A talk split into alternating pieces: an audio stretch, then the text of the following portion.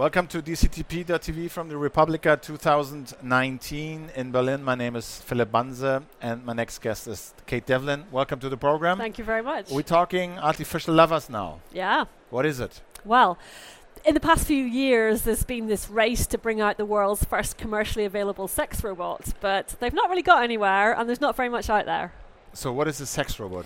Sex robot, really, uh, as it is today, is, is sort of um, like a sex doll with a bit of interaction. So, usually it looks like a woman, life size, with a bit of interactivity, maybe a little bit of AI. But really, we're not seeing very much advanced technology. And uh, are there any sex robots for women too?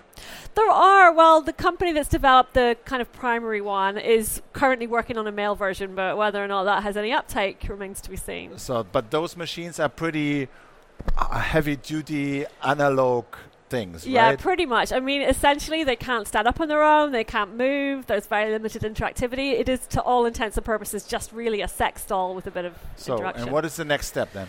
Well, I think it's going to stay really, really niche in this sphere. I think that what we're going to see, which would be much more interesting, is a move into other forms of sex technology. So, more immersive or wearable experiences, things like VR, things like sex toys that are bigger or more embodied. I think that's much more realistic. And um, I mean, I heard from China that you, I know you have those artificial lovers you can talk to, and then they, they sit at your table half embodied and you can serve them and, and, and feed them they don't really eat but they're there so where are we there where are we now i mean what, what kind of artificial lovers exist already Not very many. So essentially, there's only prototypes, and there's really only one or two prototypes that are even working at the moment. Uh, the main one is from uh, an American company called Abyss Creations. They make sex dolls called Real Dolls, and they've built a robotic version. So from the neck down, it's completely still, can't move, but it has an animatronic head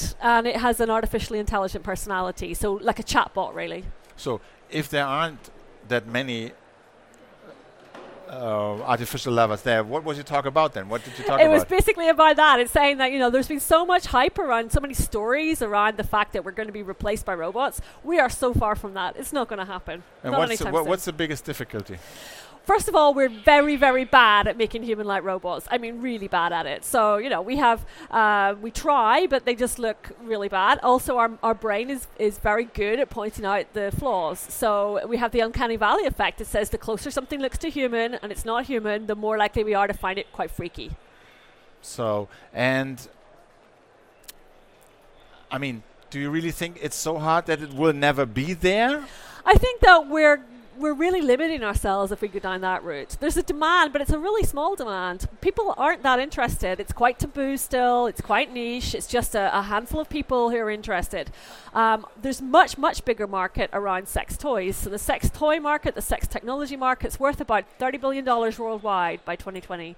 So I think that if we focus our efforts on making better sex technology that doesn't necessarily include those lifelike robots, we're probably better off. Okay, and um, so if you would invest in something in this area, what would you choose? Well, there's there's no chance of investment yet in the sex robots because this is really just a handful of workshops. I would probably say that the best thing to invest in is, is sex technology in the form of sex toys. That's going to be the where the money is really. All right, and is it are women more interested in this kind of technology or men? It's pretty much split in terms of the sex toys. So in some countries there's regional variation. So for example in the UK it's pretty much 50-50 over who's buying sex toys, men and women. Um, in Japan the market for sex toys for men is much much bigger than for women. And uh, do the kind of sex toys vary from region to region, and what are the differences? Still worldwide, most people are going to be spending their money on vibrators. that is the kind of Really, leading yeah? thing in the sex tech world. But there's a you know there's a follow up with things like artificial vaginas, masturbation devices that's still being sold. Uh, Uh, okay, but artificial vaginas means it's still a hardware. It's not a, a s- a- a software. no, not yet. program. We're still we're still a while off the complete software, but I mean there are people working on apps for like virtual girlfriend, for example, where you're able to have carry around an app that is works like a girlfriend that you can converse with. In Japan, they have the Gatebox, which is like a little virtual hologram girlfriend, so you can um, interact with this hologram and pretend it's your real girlfriend. Okay, I read about some apps you can, I don't know, you can interact with and try to learn Kiss right. Yeah, I mean, a bit, a bit silly still. Yeah? yeah, I think there's a long way to go before that's a viable thing. All right. Thank you so much for your time. Thank you very much. Uh, thank you very much for watching. It's dctp.tv. There you can find this interview and other interviews, and also on YouTube. Thank you very much, and stay tuned. Bye.